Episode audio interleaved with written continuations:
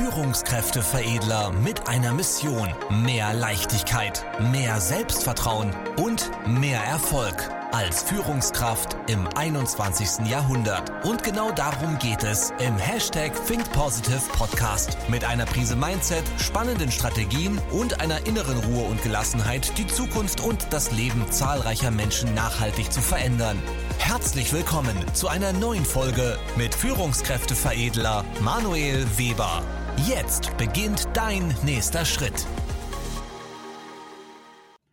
Neun Gründe, warum Mitarbeiter bei dir im Unternehmen bleiben. In den letzten Monaten habe ich ja durch die zahlreichen Kundengespräche und mittlerweile über 15.000 Coaching-Gespräche ähm, eines zusammengetragen. Und zwar eine dieser Kernkompetenzen für Führungskräfte in den kommenden Jahren und Jahrzehnten. Und zwar, wie schaffst du es, Menschen an dein Unternehmen zu binden? Natürlich geht es immer um Emotionen und durch richtige Führung, aber in diesem ja, in diesen nächsten Minuten möchte ich dir speziell neun Gründe mitgeben, die du für dich mitschreiben kannst und Stück für Stück durchgehen kannst, ob das bei dir passt, um deine Mitarbeiter an das Unternehmen zu binden, beziehungsweise dafür zu sorgen, dass die Mitarbeiter bei dir bleiben.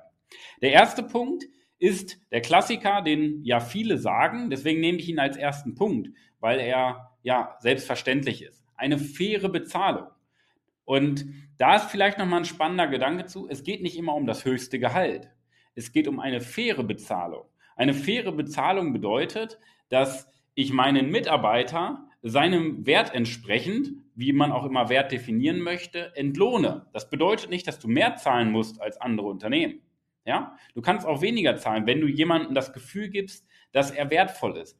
Das heißt, äh, Bezahlung hängt damit zusammen, wie empfindet das der Mitarbeiter? Das nochmal als Gedanke. Aber das ist halt immer so der Basic-Punkt, ne? wo viele einfach letztendlich Mitarbeiterbindung drauf schieben. Ja, das liegt am Gehalt. Mitarbeiter wechseln wegen dem Gehalt, weil sie irgendwo mehr bekommen. Das ist Bullshit, ja, weil es gibt noch acht weitere Gründe am Ende des Tages, die viel zu häufig vergessen werden und die viel entscheidender sind als die Bezahlung. Nur Bezahlung muss fair sein, das heißt, der Mitarbeiter muss das Gefühl haben, hier werde ich wertgeschätzt, hier passt das soweit. Okay? Das mal so als ersten entscheidenden Grund. Der zweite Punkt ist, warum Mitarbeiter bleiben. Ähm, sie haben ein Mentoring intern. Das bedeutet, Sie haben Bezugspersonen, im besten Fall die Führungskraft oder Experten halt im Team, wo Sie sich dran orientieren und was ist die Aufgabe von einem Mentor? Natürlich Orientierung zu geben als Best Practice Beispiel, damit der Mitarbeiter Modeling of Excellence betreiben kann. Das heißt, Modellieren ist quasi die Fähigkeit von uns Menschen, uns an unseren Bezugspersonen zu orientieren und dessen Verhalten, deren Verhalten zu kopieren und für uns in unsere Verhaltensweise, in unsere Gewohnheit zu übernehmen. Das ist der zweite wichtige Punkt halt. Ja, wenn ich einen Mentor habe, eine Bezugsperson, an der ich mich orientiere, von der ich lernen kann, ja, und der ich vertraue, was in der Regel ja eine Führungskraft ja auch ausmachen soll, ja, ähm, das ist so der zweite wichtige Grund, warum Mitarbeiter ja in Unternehmen bleiben. Weil Menschen binden sich nicht an Unternehmen. Das wird ja auch mal falsch verstanden. Weshalb ja Gehalt davor geschoben wird. Menschen fangen auch nicht bei Unternehmen an. Menschen binden sich immer an Menschen. Ja? Und deswegen ist Mentoring so ein spannender Punkt, weil du darüber Menschen ja auch klar wieder emotional binden kannst. Der dritte Punkt, Challenging. Das heißt, ähm, warum bleiben Mitarbeiter? Weil sie auch immer wieder herausgefordert werden. Abwechslung und Vielfalt ist zum Beispiel ein Punkt, weil bei Abwechslung und Vielfalt kann ich nicht immer in diesen Trott verfallen, dass immer alles gleich ist, sondern ich habe immer neue Situationen, immer neue Aufgabenfelder, immer neue Themen, wo ich mich neu hineinarbeiten muss, wo ich mich neu, neu ja, mich befassen muss, was für mich wieder eine Challenge ist. Das heißt, ich komme wieder ein Stück weit aus meiner Komfortzone, ich kann wieder wachsen, über mich hinaus wachsen. Und das ist so der dritte spannende Punkt, wo du den Fokus drauf richten kannst, immer wieder die Mitarbeiter zu challengen. Das ist ja eigentlich auch so der Punkt, wo man als Führungskraft wieder dran arbeiten sollte, vor allen Dingen dieses Thema Delegieren in den Fokus zu rücken. Weil indem du als Führungskraft Aufgaben delegierst, challenge du ja den Mitarbeiter, weil er jetzt eine zusätzliche Aufgabe übernimmt oder eine Aufgabe, die er nicht kennt. Das ist schon wieder eine Challenge. Ansonsten kannst du das auch immer über die Ideen machen. Das heißt, der Mitarbeiter bringt eine Idee mit und darf die Idee umsetzen. Ist auch immer eine Challenge. Ja? Und das ist so der dritte spannende Hebel. Immer so diese Attraktivität. Ne? Nicht nur gechallenged werden, sondern immer diesen Wechsel. Ich habe eine Challenge, arbeite mich rein, bis es wieder funktioniert, bis es normal wird, habe dann die nächste Challenge, arbeite ich mich rein. Das ist so eine Mischung aus Über- und Unterforderung, immer in diesem Pendel. Ja? Immer in diesem Pendel, ich bin mal überfordert, dann arbeite ich mich rein, bis es wieder normal wird, dann bin ich wieder unterfordert, weil es normal ist und dann hast du dieses Pendel, wodurch auf der einen Seite Wachstum und Entwicklung entsteht und auf der anderen Seite ja, natürlich immer diese Attraktivität hochgehalten wird, dass es immer sehr abwechslungsreich ist. Äh, der vierte Gedanke ist eine Förderung. Das heißt, ich fördere den Mitarbeiter auch gezielt durch Mitarbeitergespräche. Ja, was so ein Punkt ist. Weil wie entsteht Förderung? Es gibt immer diese klassische Ebene, das wäre Weiterbildung, wie ich einen Mitarbeiter fördern kann. Dann denken viele, ja, okay, Förderung heißt, ich muss dem eine nächsthöhere Position anbieten. Das würde ich nicht behaupten, weil du musst nicht immer in eine höhere Position gehen. Du kannst auch in der Position bleiben oder die Mitarbeiter in der Position lassen, aber letztendlich den Beruf oder das Aufgabenfeld so attraktiv gestalten, dass jemand sich auch gefördert fühlt. Aber der entscheidende Punkt ist, dass du als Führungskraft durch Gespräche den Mitarbeiter coacht. Ja, das ist gezielte Förderung, weil gezielte Förderung bedeutet, den Mitarbeiter individuell zu fördern und, ja, da gehört wieder diese Challenge mit rein, auch zu fordern. Der fünfte Punkt ist, den Mitarbeiter mit einbeziehen. Es gibt bei uns intern einen Leitsatz, den wir unseren Kunden mit, ein, äh, mit beibringen. Wir sind nicht mehr im Industriezeitalter, wo es um hierarchische Führung gibt, top-down, sondern wir sind im Dienstleistungszeitalter, wo du Menschen empowern musst. Das heißt, befähigen musst, Verantwortung zu übernehmen und ja, im Team zu arbeiten. Und mit einbeziehen ist der Leitsatz, mache aus Betroffenen Beteiligte. Bei Top-Down ist, ich habe einen Betroffenen, der jetzt den Befehl befolgt.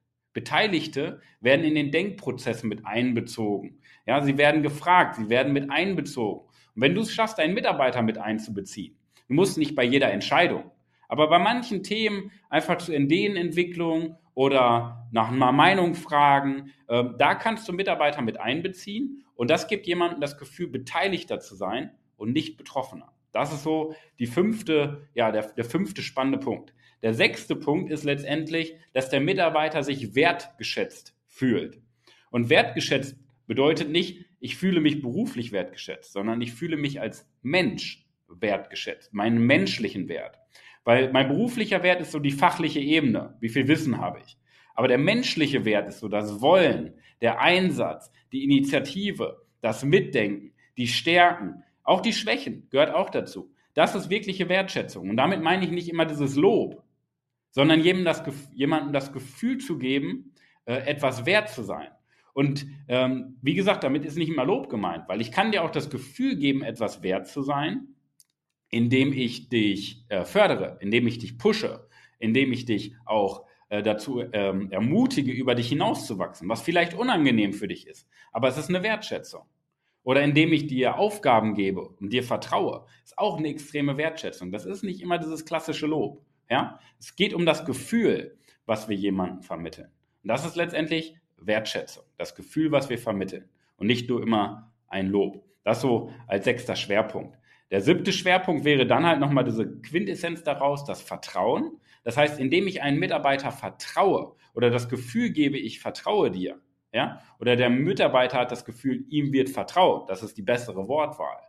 In dem Moment bleibt ein Mitarbeiter mit einer höheren Wahrscheinlichkeit. Dadurch bleiben Menschen im Unternehmen, weil ihnen vertraut wird. Und das ist der Unterschied zwischen Controlling und Kontrolle. Kontrolle ist, ich misstraue dem Mitarbeiter und muss nachprüfen. Controlling ist, okay, ich gebe dem Mitarbeiter die Aufgabe, weil ich ihm das zutraue, selber zu lösen. Ich hole mir nur regelmäßig einen Feedback ein, wie der Stand, der Status quo ist. Weil es ist eine ganz andere Wortwahl, ob ich jemanden misstraue und dann nachprüfen muss, ob er das umsetzt, oder ich sage, hey, hier ist die Aufgabe für dich, übernimm die bitte, aber gib mir ein Feedback nach einer Woche, wie es läuft. Oder ich spreche dich in einer Woche an, ähm, lieber Mitarbeiter, wie es läuft, damit du schon mal Bescheid weißt. Das ist kein, kein Kontrollieren, das ist ein Feedback, damit du den Status quo ermittelst. Weil schau mal, deine Aufgabe als Führungskraft, wenn du jetzt, sagen wir mal, zehn Mitarbeiter bei dir in der Abteilung hast oder bei dir im Unternehmen hast, ja, dann ist ja deine Aufgabe nicht, alles im Detail zu wissen, was alle zehn machen. Deine Aufgabe ist es, den Überblick über alle zehn zu behalten. Das heißt, du kannst die Details nicht kennen. Und das ist dann quasi wie eine Wasserstandsmeldung bekommen vom Mitarbeiter. Weil du kannst dem Mitarbeiter sagen, hey, du bist Experte für deinen Bereich. Ich habe aber den Aufgabenbereich, den ganzen Überblick zu behalten. Und das ist dann quasi die Differenzierung dazwischen. Dann kontrollierst du nicht, sondern du holst den Feedback, wie es läuft, gibst vielleicht nochmal ein paar Tipps. Das ist wirkliches Vertrauen. Ja? Und da sollten sich viele Führungskräfte, vielleicht auch du, auch nochmal weiterentwickeln. Sehr, sehr spannender Punkt.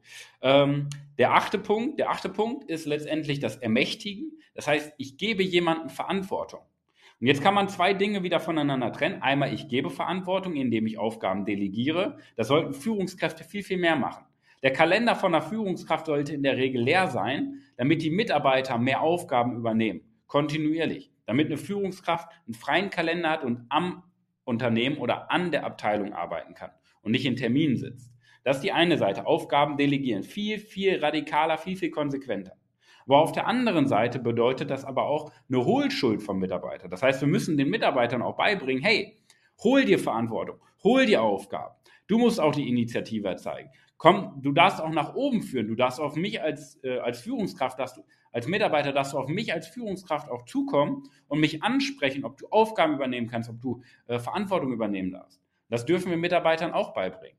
Aber das ist ein sehr, sehr starker Punkt, weil dadurch gebe ich ja jemandem das Gefühl, dass in ihm viel mehr steckt und das ist eine hohe Form der Wertschätzung. Ja? Und zu guter Letzt, der, vierte, äh, der neunte Punkt, nicht der vierte, der neunte Punkt ist letztendlich, dass wir uns auf Augenhöhe mit den Menschen begeben.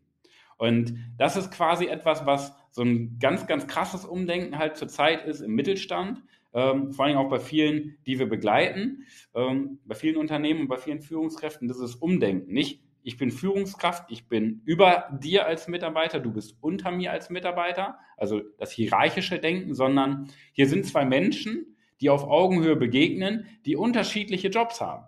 Wenn man das mal so betrachtet, dass wir eigentlich zwei Menschen sind, die auf Augenhöhe uns begegnen, aber jeder hat ein anderes Aufgabenfeld, jeder hat vielleicht auch ein anderes Verantwortungsfeld. Dann fällt es uns leichter, uns mit dem Mitarbeiter zu connecten und wirklich mal auf Augenhöhe zu sprechen. Weil dann schaffe ich es auch, einen Menschen für mich zu gewinnen. Wenn ich nicht von oben herab das Gefühl gebe, hey, ich bin über dir, sondern hier sind zwei Menschen, die miteinander sprechen, die sich austauschen über ihre Erfahrungen, über ähm, ihren Status quo, ja, und gegenseitig Feedback geben und dann in ihrem Verantwortungsbereich wieder weitermachen.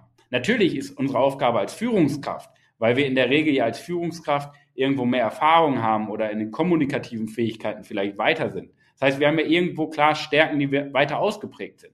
Natürlich dürfen wir die Gespräche leiten. Das ist okay. Aber beispielsweise Gespräche leiten bedeutet, wer fragt, der führt. Na, die meisten Führungskräfte reden und geben Informationen weiter. Das ist falsch. Eine Aufgabe der Führungskraft ist, ein Gespräch durch Fragen zu führen, damit der Mitarbeiter selber auf die Lösung kommt. Wer fragt, der führt. Das regt den Mitarbeiter wieder zum Mitdenken an, beteiligt ihn und der Mitarbeiter ist involviert. Okay? Ist auch Augenhöhe. Wenn ich Fragen stelle, begegnen wir uns auf Augenhöhe, weil ich mich für dich interessiere und dir die Möglichkeit gebe zu reden. Und nicht, ich quassel dich tot, ja, und du musst jetzt das Ganze umsetzen. Das sind mal so neun Punkte. Und jetzt speziell in der letzten Woche kam noch mal ein zehnter Punkt, das würde ich so als One More Thing ergänzen, kam noch mal so ein zehnter Punkt, der, äh, zehnter Punkt dazu, weil ich sage mal so, die Wirtschaft schlittert ja so langsam in eine Krise. Das bedeutet, wir sind so in der Konjunkturkurve, ähm, in der Abschwungphase oder kurz vor der Rezessionsphase, die ja auch irgendwann kommen wird, zumindest in manchen Branchen, nicht in allen. Ja, ähm, kurz vor der Rezessionsphase. Das heißt, ähm, der Auf, die Auftragsmenge, das Auftragsvolumen nimmt ab. Und ein wichtiger Punkt, warum Mitarbeiter halt auch bleiben, ist, weil sie einfach viel zu tun haben. Weil wenn ich viel zu tun habe, dann meckere ich höchstens darüber, weil viel zu tun ist. Wie können wir uns abstimmen? Wie können wir das ähm, ja besser koordinieren? Aber wir fühlen uns immer gut, weil wir richtig beschäftigt sind und unter, äh, unter Druck, weil viel zu tun ist, wächst man über sich hinaus. Wenn aber Langeweile ist, dann fangen Menschen an zu denken, ja, dann denken sie mal über ihr Leben nach. Mensch, ich wollte doch schon mal eine Weltreise machen oder ich wollte doch mein Hobby zum Beruf machen. Dann fangen Menschen viel mehr an zu denken. Das heißt, deine Aufgabe als Führungskraft ist es auch, dass das Auftragsbuch voll ist. Und das hängt nicht mit der Wirtschaft zusammen. Weil es gibt in jeder Wirtschaftslage, in jeder Branche Firmen, die trotz schlechter Konjunktur immer noch top performen, immer noch richtig viel zu tun haben. Ja? Und außerdem, wenn ihr vom Auftragsvolumen wenig, weniger zu tun habt, könnt ihr trotzdem jede Menge Aufgaben haben, indem ihr schon mal euch Gedanken darüber macht, was ihr besser machen könnt. Das heißt, die freie Zeit nutzt ihr damit, am Unternehmen zu arbeiten, an der Abteilung, an den Bereichen, an den Prozessen, an den Systemen, an der Digitalisierung. Damit kann man auch den ganzen Tag füllen. Das ist eine never-ending Story. Ist auch eine Möglichkeit, viel zu tun zu haben. Ist nicht nur Aufträge abarbeiten, sondern auch vorarbeiten. Und das sind mal so 9 plus 1 Dinge, wenn du die Stück für Stück durch umsetzt und durchsetzt, dann wirst du es schaffen, dass deine Mitarbeiter viel, viel länger bleiben und sich an dein Unternehmen binden. Weil Menschen folgen Menschen und nicht Unternehmen. Das darfst du dir merken. Wenn das Thema für dich unternehmerisch oder sagen wir mal als Führungskraft auch interessant ist, dann lass dich doch gerne beraten. Das mache ich gerne persönlich, dass wir nochmal in diese Punkte reingehen. Unter www.führungskräfteveredler.de kannst du dich auf eine kostenlose Erstberatung bewerben. Ja? Wir gehen in Kontakt. Ich berate dich gerne in diesen, ähm, ja, in diesen Schritten, diesen Prozessschritten, in der Organisationsentwicklung und wirklich Führung auf Augenhöhe, die Mitarbeiter mitzunehmen. Denn du musst es schaffen, aus Betroffenen Beteiligte zu machen. Und die höchste Kunst ist, das auf Detailebene zu machen. Und dafür berate ich dich gerne unter www.führungskräfteveredler.de. Trag dich ein für eine Erstberatung. Ich freue mich auf den Austausch, wünsche dir die beste Woche deines Lebens, arbeite daran, vor allen Dingen jetzt im nächsten Jahr, deine Mitarbeiter wirklich nachhaltig zu binden. In diesem Sinne, viel Erfolg dabei, dir eine gute Zeit. Dein Manuel. Vielen Dank, dass du heute wieder mit dabei warst. Wenn dir gefallen hat, was du gehört hast, dann war das erst der Anfang. Denn jetzt bist du dran. Wenn du wissen willst, wie die Umsetzung der Podcast-Folge und deine Entwicklung konkret aussehen kann, dann besuche jetzt die Seite www.führungskräfteveredler.de und buche dir deinen Termin zur Erstberatung. Und denke bitte daran, Entwicklung ist kein Zufall und benötigt einen gezielten Mentor, der dich kennt. Also trag dich ein zur kostenlosen Erstberatung unter www.führungskräfteveredler.de.